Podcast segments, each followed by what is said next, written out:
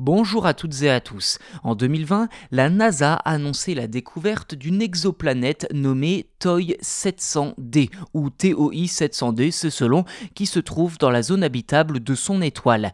On dit de cette zone qu'elle est habitable car les conditions y sont propices à la présence d'eau liquide, ce qui augmente les chances d'y trouver de la vie.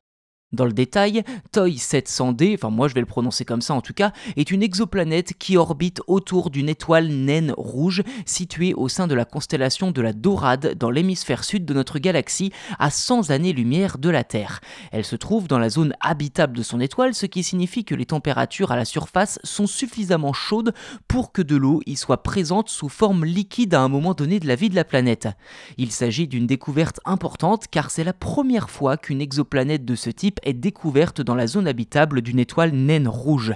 Ça, c'était en 2020 et trois ans plus tard, la NASA révèle avoir identifié une sorte de sœur jumelle à cette planète nommée TOI 700E de 95% la taille de notre Terre.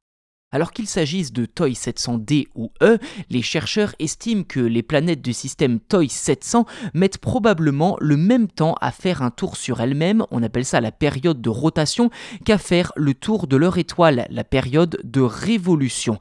Ainsi, ce serait toujours la même face qui serait éclairée. Pour l'instant, ni la NASA ni aucun autre laboratoire ayant travaillé sur le système TOI 700 n'a communiqué plus de détails que ce que je viens de vous expliquer. Si de nombreuses questions restent encore sans réponse, la découverte de TOI 700E a de quoi faire rêver d'une part les amateurs d'astronomie, mais aussi tous ceux qui rêveraient que l'espèce humaine voyage dans l'espace et s'installe sur d'autres planètes, à l'image de nombreuses histoires de science-fiction.